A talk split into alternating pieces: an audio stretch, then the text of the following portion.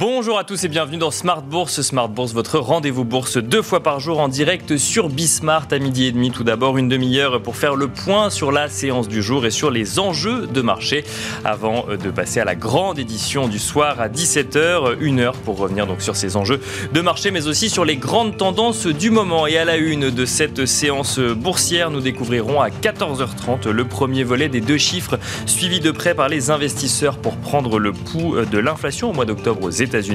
Les prix à la production donneront en effet une première indication sur les pressions par les prix connus par les entreprises et les usines américaines sur le mois avant de découvrir demain comment ces pressions euh, se font ressentir sur les prix. Euh, nous nous demanderons d'ailleurs en plateau si l'inflation fait peur au marché alors que les marchés actions sont de leur côté au plus haut. Et en Europe, on note que la confiance des investisseurs allemands rebondit pour le mois de novembre. L'indice ZOO revient au-dessus des 30 points après être descendu à 22 points en octobre et ce malgré euh, des attentes pessimistes des économistes sur le sujet pour le mois de novembre. Un optimisme de marché que nous commenterons donc euh, en plateau et que nous mettrons en regard des craintes inflationnistes en Europe mais aussi aux États-Unis. Et puis nous reviendrons également dans Smart Bourse sur la situation chinoise alors que se tient actuellement le plénum du Parti communiste chinois qui euh, doit débattre et normalement adopter une, je cite, résolution historique visant à asseoir le programme de prospérité commune de Xi Jinping, programme qui ambitionne notamment de développer la demande intérieure dans le pays. Nous nous demanderons dans un instant si cette demande a les moyens de progresser dans la situation actuelle du pays. Smart Bourse, c'est parti.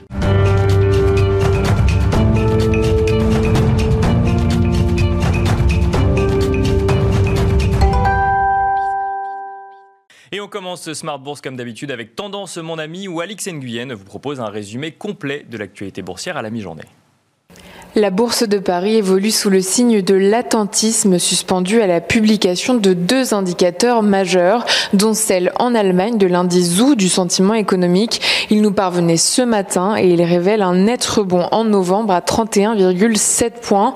Cet après-midi seront publiés aux États-Unis les prix à la production. Sur le plan macroéconomique, dans son dernier rapport sur la stabilité financière, la Fed attire l'attention sur les prix des actifs à risque. Il pourrait subir des baisses significatives du fait d'un cocktail comprenant des anticipations inflationnistes d'une part et des tensions sur les approvisionnements de l'autre. Le rapport mentionne par ailleurs les potentielles conséquences sur les marchés et plus globalement sur la croissance de la dégradation du secteur de l'immobilier chinois. Et puis des dissonances au sein de la Fed si Jérôme Powell déclarait la semaine dernière que la Banque centrale ferait preuve de patience en matière de hausse des taux d'intérêt. Le vice-président de la Fed, Richard Clarida, estime quant à lui que les taux pourraient être relevés avant la fin de l'année prochaine. Et du nouveau en interne, la gouverneure de la Fed, Lael Brennard, aurait été auditionnée par Joe Biden en vue de l'éventuel remplacement de Jérôme Powell. Jérôme Powell dont le mandat expire en février prochain.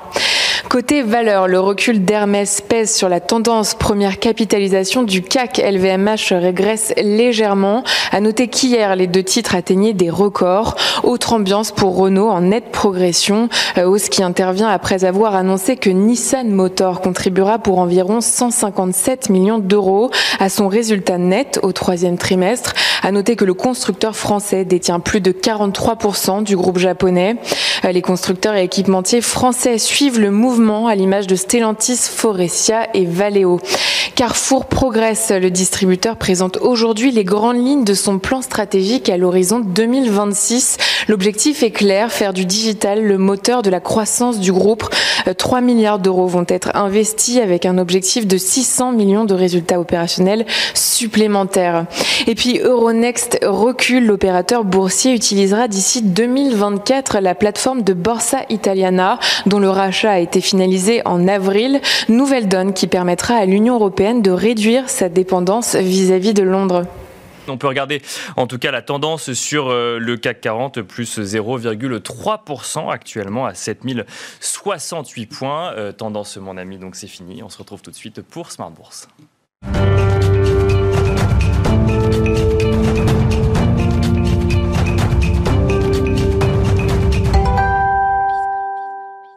Notre première invitée dans Smart Bourse est Laetitia Baldeschi, responsable des études et de la stratégie chez CPRAM, qui est au téléphone avec nous. Bonjour Laetitia Baldeschi. Bonjour. Alors on va commencer avec vous euh, pour, avec cette situation euh, chinoise. Euh, je, rebondis hein, sur le rapport de la Fed sur la stabilité financière qui met en avant différents risques, dont le risque immobilier chinois. Si on regarde les chiffres venus de Chine, on regarde ne serait-ce que les PMI, PMI manufacturiers, qui se contractent depuis deux mois en Chine. La croissance, elle aussi, semble s'essouffler. Aujourd'hui, on a l'impression que la planète marché a les yeux rivés vers l'inflation, mais ne faudrait-il pas accorder un peu plus de place à cette situation chinoise, à cette locomotive finalement qui, euh, qui commencerait à caler Effectivement, hein, nous, nous, avons, en tout cas chez CPR, depuis quelque temps, euh, euh, identifié ce risque d'un ralentissement plus marqué qu'on ne l'anticipait euh, de, de, cette activité en Chine. Euh, les derniers indicateurs, alors on avait déjà eu hein, le PIB du troisième trimestre qui avait été finalement assez décevant. Euh, je le rappelle, une, variation trimestrielle de 0,2%, ce qui est très faible hein, pour, la, pour la, le PIB chinois quand on regarde l'historique. Qui voulait euh, quand même indiquer qu'il y avait un net ralentissement. Quand vous regardez la composition sectorielle euh, de l'activité hein, du PIB euh, sur ce troisième trimestre, on voit bien que tous les secteurs, notamment lors d'extraction minière, mais également tout ce qui touche de près ou de loin à l'immobilier, à la construction hein, réelle, mais également aux activités de service dans l'immobilier, tout ceci est en très net ralentissement et vient même retirer hein, de la croissance peser sur cette croissance euh, trimestrielle en Chine. Et, donc tout ceci se traduit dans, ce, dans, dans ces données. Alors les PMI publiés euh, cette semaine, euh, la semaine dernière, pardon, vont nous, en fait appuient un peu là-dessus, hein, puisqu'on a clairement une espèce de, de, dichotomie qui se forme avec des indicateurs qui, concernant la demande étrangère adressée à la Chine, restent performant. Hein, et donc, c'est un peu ce que nous montre le Kaixing, euh, l'indice PMI Kaixing, qui est plus centré sur des entreprises euh, exportatrices, hein, les grandes entreprises exportatrices chinoises, alors que le PMI calculé par le Bureau national des statistiques, lui, est plus centré sur, euh, enfin, est plus, je dirais, généralisé hein, sur l'ensemble de l'économie chinoise, et donc fait ressortir la faiblesse, l'affaiblissement plutôt de la, de la demande intérieure. Et puis, quand on regarde les chiffres publiés ce week-end sur le sur le, le commerce extérieur, bien là-dessus, on a, vraiment un nouvel éclairage assez net avec des importations qui, certes, alors en valeur, hein, progressent toujours de 20%, donc tout le monde s'enthousiasme sur ces chiffres,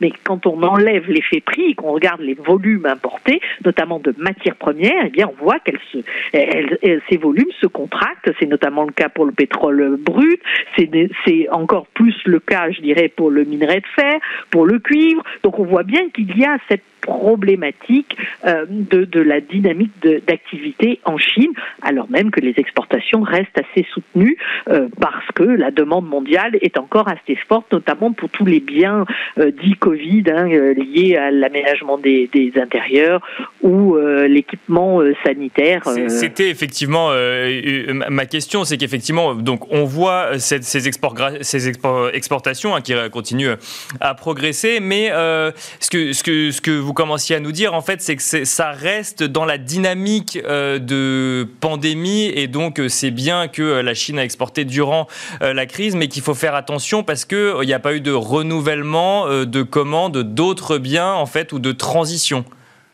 Bien, on est, on est encore dans cette phase de transition, mais on n'en a pas tout à fait la mesure. Et quand on regarde les, données, effectivement, euh, cela reste. Euh, alors évidemment, on a une, une, activité assez forte sur tout ce qui est euh, semi-conducteurs, tous les, circuits intégrés et autres, mais ça ne prend pas le relais complètement hein, de, de, tout ce qu'on a pu mettre sous le vocable bien Covid. Quoi. Donc clairement, on est encore dans cette dans cette dynamique-là. Alors il va falloir surveiller avec attention ce qui se passe en Chine et notamment tout ce qui peut toucher à une éventuelle crise de l'énergie. On en parle beaucoup pour l'Europe, hein, avec euh, notamment la faiblesse de l'approvisionnement en gaz en provenance de, Russie ou d'Algérie. Euh, mais euh, la, Chine fait face également à une problématique d'appauvrissement en termes d'énergie qui est assez assez forte et qui a même été jusqu'à créer des, fermetures ou provoquer des fermetures d'entreprises sur le mois d'octobre. Et donc on va voir si cela perdure sur la, la fin de l'année, clairement, on a un message qui n'est pas tout à fait rassurant en la matière. Et quand on regarde hein, typiquement sur les chiffres publiés ce week-end, euh, les importations de charbon ou de gaz liquéfié, eh bien, elles s'explosent. Hein. On parle de 96% de hausse de volume de charbon importé, ce qui est considérable hein, euh, sur la, la, Chine, alors que la Chine était historiquement euh, un pays qui, alors, sous Mao, était autonome en termes de charbon. Hein. Mais donc en fait, on a des exportations qui progressent, mais de l'autre côté, euh, des usines qui ne peuvent pas fonctionner à, plein régime parce qu'elles sont obligées de fermer, où il y a des coupures d'électricité. La Chine qui a annoncé il y a quelques semaines rouvrir ses euh, centrales à charbon, euh, des importations de charbon multiplié par deux euh, du coup euh, sur le mois euh, qu'est-ce que ça veut dire? Ça veut dire que là là en fait on a ça, ça, cale entre guillemets. C'est-à-dire qu'il y a encore une demande extérieure qui est forte mais la, Chine a du mal à délivrer à cause justement de ces de ces flambées des prix de l'énergie. Tout à fait, tout à fait. En fait, la problématique de la Chine est, est très claire, c'est qu'ils voulaient commencé à fermer, ils ont commencé à fermer tout ce qui était euh, très polluant hein, en termes d'activité, donc beaucoup de, euh, d'usines à charbon, euh, des anciennes hein, qui, étaient, qui polluaient beaucoup. Je pense qu'ils préparaient un peu leur arrivée pour la COP 26. Enfin, ça rentrait aussi dans leurs engagements, hein, puisqu'ils visent à la neutralité carbone d'ici 2060. Donc, il fallait commencer, montrer un peu la bonne volonté chinoise. La problématique qu'ils ont, c'est que ben, quand on ferme le charbon, il faut bien qu'il y ait d'autres euh, sources d'énergie et le reste n'a pas été à la hauteur. Alors évidemment, il y a eu un, une mauvaise conjonction, on va dire, avec des problématiques de, de météo euh, qui sont venues compliquer la donne, notamment pour toute la production des, des, de l'énergie et, par éolienne. Et donc, on s'est retrouvé avec ces pénuries d'électricité. Alors, elles sont en plus renforcées parce que vous avez en Chine un prix de l'électricité sortie d'usine qui est euh, administrée et fixée par l'État, qui est très faible, ce prix de vente, revente de l'électricité. Et pour les entreprises qui, font face à un surcoût majeur en termes euh, d'approvisionnement de, charbon ou de gaz, eh bien, euh, il n'est pas rentable pour elles de, fournir l'électricité. Donc, elles ferment tout, bonnement et donc euh, ferment l'approvisionnement pour tout un, pan du secteur manufacturier chinois donc des, faiblesses dans tous les indicateurs dont on dispose à aujourd'hui. Un, mot de la demande intérieure euh, donc euh, en, Chine, c'est euh, un, sujet qui tient à cœur à Xi Jinping. Hein. on, le rappelait en introduction, se tient actuellement le plénum du Parti communiste qui devrait asseoir encore un peu plus l'autorité de Xi Jinping et notamment son programme de prospérité commune qui vise à créer une classe moyenne plus conséquente et donc à booster finalement la demande intérieure chinoise. Est-ce que ces, ces importations euh, pardon, euh, qui restent là en termes de volume, mais dont on voit finalement que c'est porté essentiellement par euh, cette crise énergétique, montrent que bah, cette demande intérieure, elle va être plus compliquée à installer que, que ce que Xi Jinping le voudrait? Oui, il me semble que c'est l'une des faiblesses hein, euh, actuelles de, de, la Chine.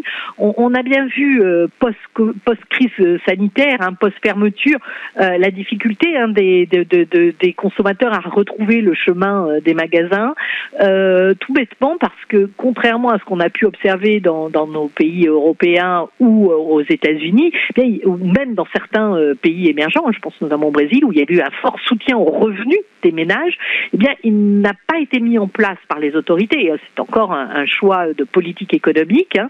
Et donc, tout, l'effort a été mis côté entreprise pour relancer au plus vite l'activité, mais pas du côté des ménages. Et on a vraiment euh, ce, ce, cette chute des revenus pendant la crise qui a perduré dans le temps parce que l'emploi n'est pas revenu au niveau d'avant-crise aussi rapidement que les autorités auraient pu le, souhaiter initialement, eh bien, euh, vous avez, quand vous avez une baisse de revenus, eh, eh bien, vous consommez un peu moins, d'autant plus dans un système où la protection sociale, notamment tous les, systèmes de retraite hein, et d'allocation chômage, sont encore très, très euh, peu euh, importants, et donc euh, les, les ménages dans cet environnement quand même très anxiogène, on, on privilégie leur épargne et donc on rétablit leur niveau d'épargne, mais pas leur niveau de consommation. Donc c'est vrai pour, Xi Jinping, dans une volonté de, promouvoir hein, le système euh, communiste à la chinoise, comme il le met en avant, et notamment en se basant sur les 100 dernières années, pour essayer de prévoir un peu les, prochaines décennies telles, que cela est mis en avant dans les, objectifs politiques du, gouvernement, eh il faut qu'il arrive à rassurer euh, et à apporter un soutien suffisant aux classes moyennes pour passer hein, ces phases de ralentissement conjoncturel que l'on connaît actuellement. Un mot euh, pour finir, Laetitia Baldeschi, de, de, vos scénarios de marché. Donc là, on a beaucoup parlé de, de la Chine, hein, qui est euh, un des scénarios euh, de CPRAM, donc un ralentissement plus marqué en Asie. Quel est votre scénario de marché principal à trois mois, Laetitia Baldeschi? Alors, à, à, à, trois mois, nous continuons de penser que le, le, le marché va se conforter dans l'idée que euh, eh bien nous allons vers une normalisation graduelle, c'est-à-dire qu'après le pic d'activité connu au, deuxième trimestre, on devrait avoir une activité qui euh, se, ralentit en, en, taux de croissance, mais reste sur des niveaux suffisamment élevés, comme on peut le voir d'ailleurs dans les enquêtes disponibles. Je pense notamment aux ISM aux États-Unis. Et avec euh, cette activité, s'accompagnerait d'une inflation qui resterait, en tout cas, qui continuerait d'être perçue comme transitoire, donc liée à une crise de l'énergie notamment, quelques phénomènes ponctuels sur certains prix, euh, je pense aux voitures d'occasion aux États-Unis, euh, mais quelque chose qui ne serait pas pérenne et pas trop important en, niveau de prix. Et donc dans ce contexte-là, à trois mois, eh bien, on continuerait d'avoir une progression euh, certes plus modérée des marchés actions et une normalisation graduelle des taux longs, un niveau de 1,80 sur le sur le 10 ans américain à trois mois nous semblait une bonne cible. Mais il nous reste, il ne reste pas moins, il n'en reste pas moins, pardon, que nous avons un scénario de risque assez fort, improbabilisé à hauteur de 35%, qui reposerait sur là une accélération de cette inflation et une, la, changement de perception du marché qui comprendrait que finalement cette inflation, elle va être plus importante et surtout plus pérenne, hein, en tout cas moins transitoire que ne le laisse encore en, euh, paraître les, en tout cas les discours des, banquiers centraux. Et dans ce cadre-là, évidemment, euh, euh, c'est un, une conjoncture qui serait beaucoup moins favorable au marché actions et qui chuterait beaucoup plus fortement un peu partout dans le monde, avec des taux long qui cette fois-ci montrait beaucoup plus puisque les banques centrales seraient obligées d'accélérer leur, leur rythme de normalisation de monétaire hein, et d'accélérer notamment les discours en termes de hausse de taux. Hein, donc ça c'est vraiment pour nous le risque qui reste le risque principal. Le troisième risque, le deuxième risque pardon étant évidemment comme on l'évoquait tout à l'heure assez longuement celui qui repose sur la Chine et un ralentissement beaucoup plus fort qu'attendu. Bon, sur, ce qui concerne l'inflation, en tout cas, on aura un peu plus d'éléments dès cet après-midi et dès demain. Merci beaucoup, Laetitia Baldeschi. Je rappelle que vous êtes responsable des études et de la stratégie chez CPRAM.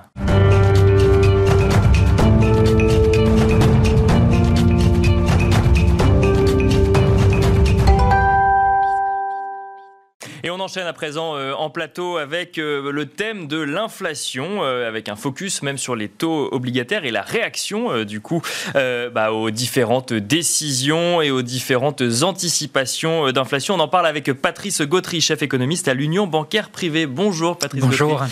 Bienvenue sur ce plateau. On va entrer tout de suite hein, dans le vif du sujet. Les chiffres des prix à la production sont publiés aujourd'hui, ceux des prix à la consommation sont publiés demain. Ils vont pouvoir nous éclairer sur l'inflation au mois d'octobre octobre aux États-Unis. Si on regarde les marchés actions, on a l'impression que cette peur de l'inflation, elle est complètement théorique. Ils sont tous à des records actuellement. Donc si je vous dis les marchés actions ont-ils peur de l'inflation, j'imagine que la réponse est non. Si je vous dis le marché a-t-il peur de l'inflation? La réponse serait plus mesurée puisque effectivement on a bien vu en cours d'année que les marchés obligataires et notamment l'anticipation d'inflation a été réévaluée au gré à la fois des statistiques et au gré du calendrier de cette fameuse inflation dite transitoire transitoire, mais un Bien transitoire sûr. qui s'installe et qui dure. Et donc, on voit qu'à chaque fois, à chaque nouvelle étape, en définitive, quand on atteint les 4, les 5 et bientôt les 6%, on va le voir demain, on va être certainement très très proche des 6% euh, sur un an, donc aux États-Unis, eh bien, on a effectivement ce phénomène de, d'anticipation qui, euh, qui continue à augmenter, euh, qui continue à augmenter, mais qui se situe, par exemple, sur entre 5 et 10 ans, on est à 2,5%. Donc, c'est une inflation, je dirais, élevée mm-hmm. par rapport à une situation pré-Covid où on avait en fait plus de risque de déflation, désinflation. Euh, donc là, on retrouve des mécanismes inflationnistes. Donc c'est plus le travail effectivement du marché obligataire avec des conséquences sur pas tant en fait la stratégie des banques centrales, mais plus leur communication. Bien sûr. Et, les marchés d'actions, mais pour l'instant, on l'a vu au travers des différents indicateurs, que ce soit dans les services comme dans le secteur manufacturier, les entreprises sont capables de faire passer les hausses de prix. Donc en fait, tout ce qui passe en hausse de matières premières, il y en a une partie, une grande partie, puisque les marges ont été améliorée. Il y a une partie qui passe effectivement au client final, que ce soit des entreprises pour des biens intermédiaires ou de la production, ou le consommateur. Euh, et là, on retrouve ça dans des indices de prix et aussi dans les services d'ailleurs. C'est pas que les biens, mais les services, services de transport, euh, services à la personne. Là aussi, il y a une, sphère d'augmentation euh, qui, on l'espère, sera ponctuelle. et on espère que les chiffres que l'on va avoir demain, et puis après sur la zone euro, consacre un pic en fait sur l'évolution de l'inflation cette année que 2022 eh bien on passera son temps avec beaucoup de patience mais chaque trimestre que, on aura vienne à se réduire légèrement à partir de oui c'est la 2022 c'est une stratégie 6 6 5 4 3 2 c'est-à-dire on est à 6 en 4 pour le coup et, et on aimerait bien avoir ou les banquiers centraux mais aussi les marchés aimeraient bien avoir un retour à 2 qui se profile fin 2022, 2023. Euh, Mais alors, pour bien comprendre, parce que la Fed a engagé son tapering euh, mercredi dernier. Euh, aujourd'hui, les marchés actions sont au plus haut. Les, résultats, les entreprises montrent qu'elles sont capables de répercuter ces hausses de prix et qu'elles réussissent à maintenir leurs marges et qu'elles ont même parfois des marges de manœuvre au sein de leurs marges quel est le risque d'avoir demain une inflation euh, à 6, 6,5, 7 et qu'elle dure jusqu'à euh, février par exemple? Alors, on sortirait bien entendu du choc énergétique puisqu'on l'a rappelé euh, tout à l'heure, et eh bien en fait c'est le complexe, notamment en Europe, pétrole, électricité et gaz qui s'est rendu responsable effectivement de la majeure partie de l'accélération. Et puis il y a des phénomènes de demande, de rareté de biens, on le voit avec les composants automobiles, qui ont exacerbé en quelque sorte avec le phénomène de réouverture dans le secteur des services, qui ont appuyé sur la demande. Donc maintenant, on passe à un deuxième chapitre sur l'inflation, puisqu'en fait, les moteurs de l'inflation seraient différents. On va toujours regarder, bien entendu, côté énergie, puisque l'OPEP, visiblement, ne veut pas augmenter sa production tout de suite. Euh, on va regarder Il y a peut-être un peu de géopolitique là-dedans. Mais... Certainement, probablement, oui. Euh, on va regarder les prix alimentaires. Hein. on est dans une saisonnalité qui n'est pas favorable. Et puis après, c'est ce qu'on appelle les effets de second tour.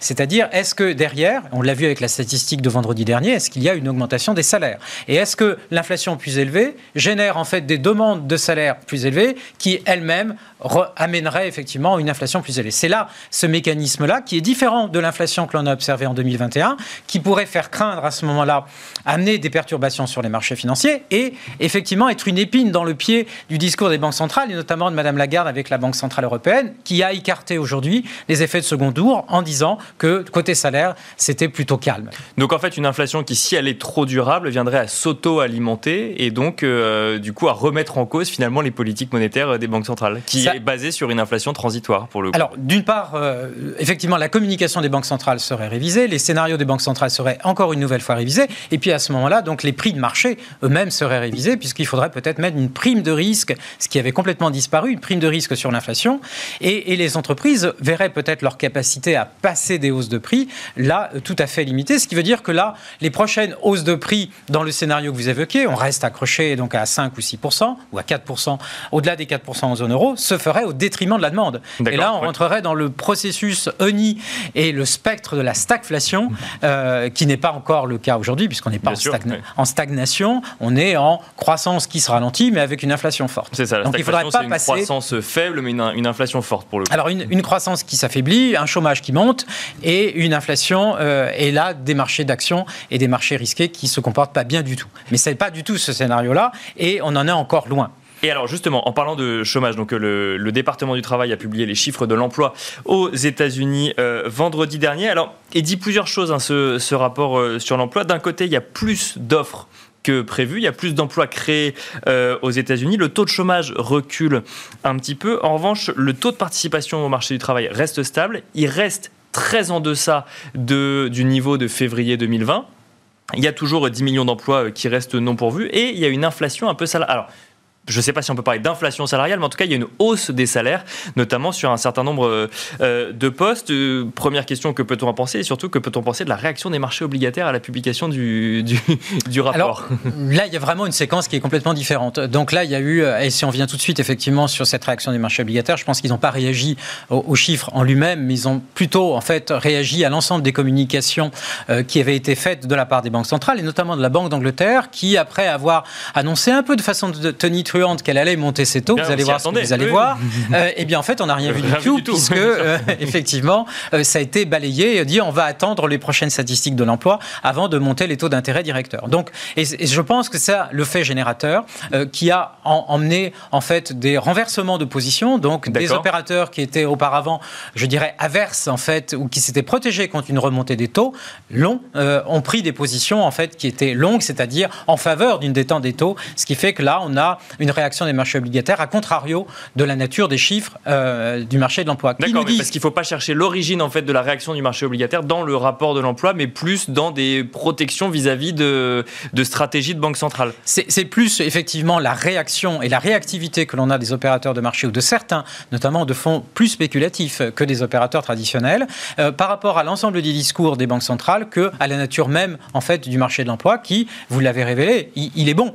Euh, ces statistiques sont très très bonnes. Elles montrent que, alors il y a beaucoup de volatilité, c'est-à-dire en fait on a euh, des créations par secteur qui sont assez volatiles d'un mois sur l'autre. On a aussi des phénomènes de rotation, des gens qui quittent leur emploi, oui, qui attendent d'autres ou qui déménagent, qui changent de région ou qui changent de secteur ou qui attendent des hausses de salaire un peu plus marquées ou qui attendent aussi la fameuse copie fiscale puisque celle-ci elle est toujours un peu en négociation. On a le volet infrastructure, on n'a pas le volet social. Alors dans le volet social, il y avait aussi bien entendu des avantages à différentes catégories de consommateurs américains. Donc tout cela nous donne pas mal de volatilité. On a moins de volatilité sur ces mêmes chiffres en Europe parce qu'on a eu des effets, je dirais, euh, positifs sur les soutiens à l'emploi. Donc on n'a pas la même volatilité, mais on voit bien que euh, si l'activité est revenue, si les, marchés d'actions et les, marchés d'auto sont en train de revenir, le marché de l'emploi n'est pas encore calé sur un régime de moyen terme. il faudra encore attendre peut-être plusieurs mois avant d'avoir des statistiques qui soient véritablement interprétables au sens de quelle est la nature du cycle, non plus en termes de croissance, mais cette fois-ci en termes d'emploi. Alors vous l'avez vous l'avez mentionné, on peut en parler rapidement. C'est ce plan euh, Biden. Donc là, effectivement, euh, vendredi a été voté 1000 euh, milliards de dollars donc de plan pour les infrastructures. Le volet social n'a pas forcément été, en tout cas, le plan avec un volet social à lui été reporté. Euh, cette négociation sur ce second plan, euh, ça va du coup faire durer potentiellement cet attentisme. Et ensuite, euh, ce, volet social peut lui venir quelque part alimenter en fait une nouvelle inflation, puisque du coup il y aurait une, augmentation du pouvoir d'achat subite d'un certain nombre de consommateurs américains. Visiblement, c'est ce qui coince un peu, même dans le camp des démocrates, puisque les négociations sont assez difficiles. Et le, le plan Biden tel qu'il avait été présenté, donc les 3.4 avec un volet infrastructure, 600 et puis après, le reste, c'était en fait des, des investissements et des dépenses sociales. Donc mhm. à la fois du soutien aux consommateurs, mais aussi des, des créations d'emplois, des agences particulières, avec, euh, je dirais, un objectif aussi d'aider l'emploi dans les communautés. Donc on voit qu'il y a derrière ce volet social, il y a un discours éminemment politique. Eh bien, c'est effectivement ça qui, qui visiblement bloque. Et je pense qu'en définitive, on n'aura pas énormément de soutien pour les consommateurs donc en 2022 par rapport à ce qui a déjà été fait donc en 2021. Ce sera plutôt à la marche. Et en fait, l'essentiel du plan risque d'être autour des infrastructures. Euh, et, sachant qu'il y a encore quelque chose qui doit être négocié, c'est le fameux relèvement du plafond de la dette, parce qu'aujourd'hui, le Trésor ne peut plus émettre à long terme, il émet à très très court terme, ce qui n'est pas très très sain en termes de gestion. Merci beaucoup euh, Patrice Gautry, on finira là-dessus. Je rappelle que vous êtes chef économiste à l'Union bancaire euh, privée. Merci à vous de nous avoir suivis. On regarde rapidement le CAC 40 qui gagne 0,35% à la mi-journée à 7072 points et on se retrouve ce soir à 17h.